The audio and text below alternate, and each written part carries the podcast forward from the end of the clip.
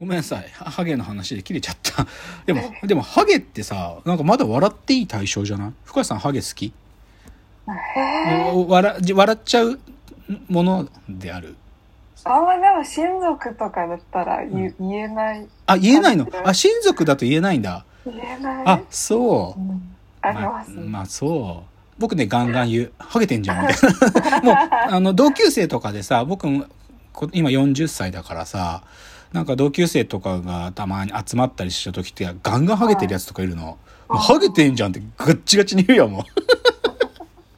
なんか、もう言わないことが、なんか関係性上変だから、もうハゲじゃん、ハゲじゃんとか言って、うん、言う、ガンガン言う。でも笑ってる超。でもね、でもそれが、なんか毛のこと考える一一つだったんだけど、でもさ、なんか今、毛ってさ、すごい変な時代になっててさ、うん一、まあ男性だよ。だでもさ、ハゲ治療も進化してるからさ、はいはい。AGA でさ、お医者さん通えばさ、その、薄毛治療もできる時代じゃん。の一方でさ、今さ、めちゃくちゃ男の脱毛ブームし来てんの知ってる？はいもう、あのーインスタグラムでちょっとでも脱毛系のやつに足跡つけると、もうインスタグラムの広告やばいよ。もうガンガン脱毛。で、この前 NHK でやってるドキュメンタリー、7ドキュメント72時間っていうのやってたんだけど、それ、本当に男の脱毛クリニックだった。僕らがヒゲと別れる理由っていうの、8月26日にやってて。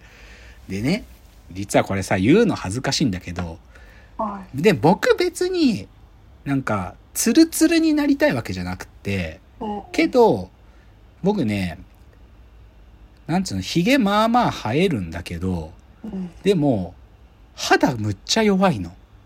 だからあ僕あの、いわゆるさ、電気シェーバーってやつでウィーって剃ると、もう肌ヒリヒリしちゃってダメなのね。だからへ、いわゆるあの T 字カミソリで、もう剃らなきゃいけない時剃ってるんだけど、肌弱いから、剃るたんびに血まみれになってるの、僕。ーこれもう、すごく嫌なことなの、ずっと。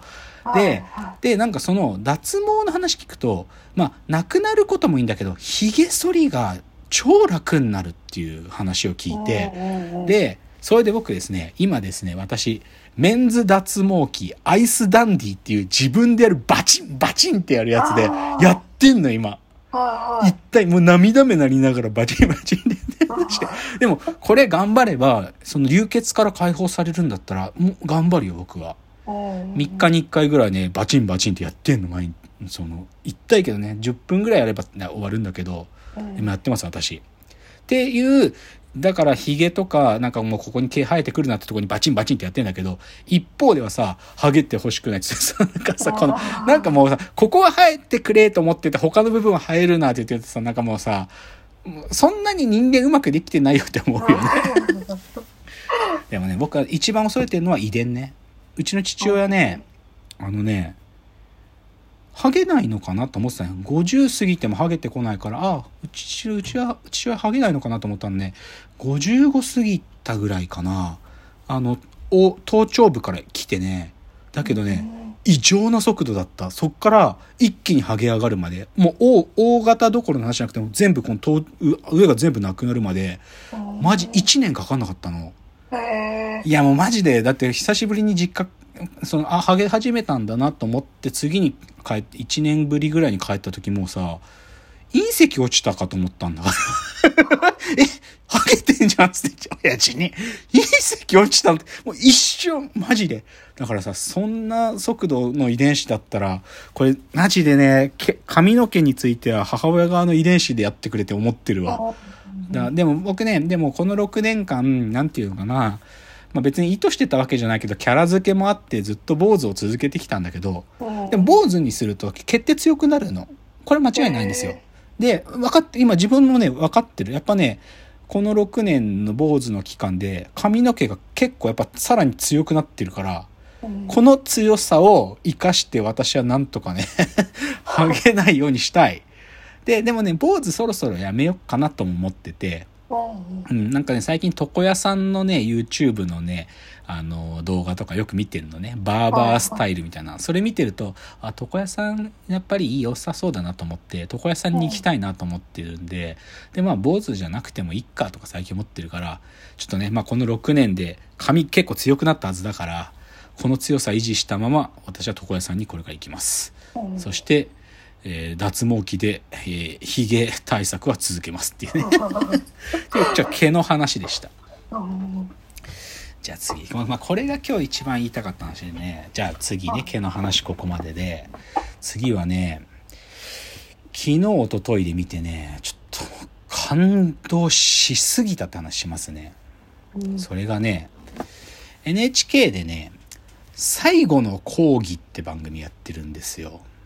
はいで、これは、あの、いろんな、不定期でやる、なんかシリーズなんだけど、うん。あの、まあ、いろんなジャンルの、まあもう、なんていうかな、もうすぐ、まあ、リタイアしたりとか、まあもう、いろいろ経験されてきた人が、もし、あなたが人生の最後の授業をするとしたらっていう設定で、その、まあ、ひ生徒を聞きたいっていう人たち集めて喋るっていうのがあるのね。で、まあ、これはい必ずいい番組かっていうとそんなわけでもなくって、くだらねえこと喋ってんなって思うこともある、はっきり言えば出てる人によっては。で、だけど、この前やっててね、で、誰の回だったかというとね、俳優の江本明さんの回だったんですよ。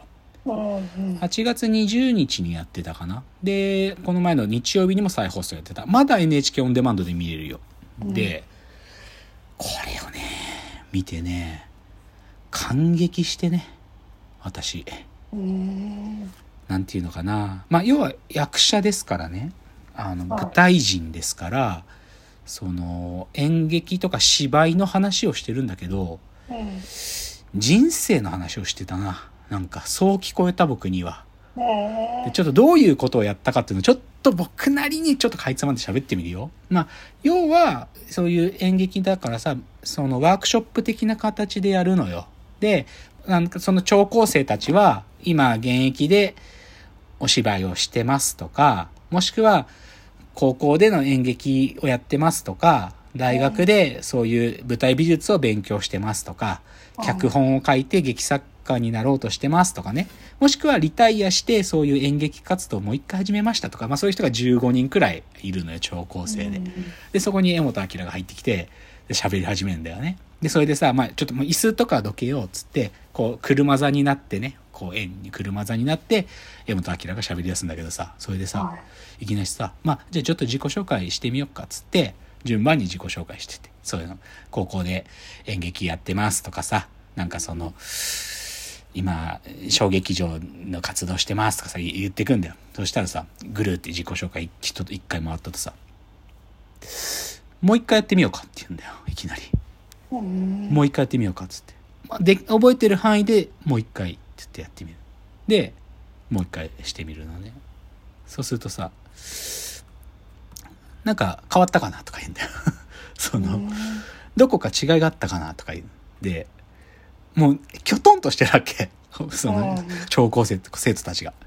で、いや、ちょっとさっきより声が大きくなったかもとか、なんか、新鮮さがなくなっちゃったかもとかなんか言うわけ。で、そしたらね、ひそのさ、その、一人目に自己紹介してる人がこそこそっと耳打ちして、立ってやらせてみる。自己紹介で。立って。で、立ってさっきと同じように自己紹介言わすわけ。そうすると、じゃあ次って言うと、次の人も立って言うわけ。で、次の人も立って言うわけ。なとか言うの。なんで今立ったの？とか言うわけ。なんで今立ったの？とか言うのよ。で、だって別に立つ必要なかったのに。けど、なんで立ったの？とか言って、それって、ここにもう社会が生まれてるんだよ。とか言うんだよ。すごいのもう、そっからもう始まってんの。なんかもう自己紹介をするなんていうさ、なんか、ぬるいワークショップじゃないの。もう、自己紹介をするという行為自体が、そもそも芝居の一つであるみたいなイメージ。で、それが2回反復されただけでも意味が違い、違う意味を持ってるんだと。で、さっき前のやつが立って自分も立たされちゃったらなんで俺は立ったんだっていう。で、なんで立ったの？それは、でも自分がやったことだよねとかね、問い直していくことをしっきりに言うのよ。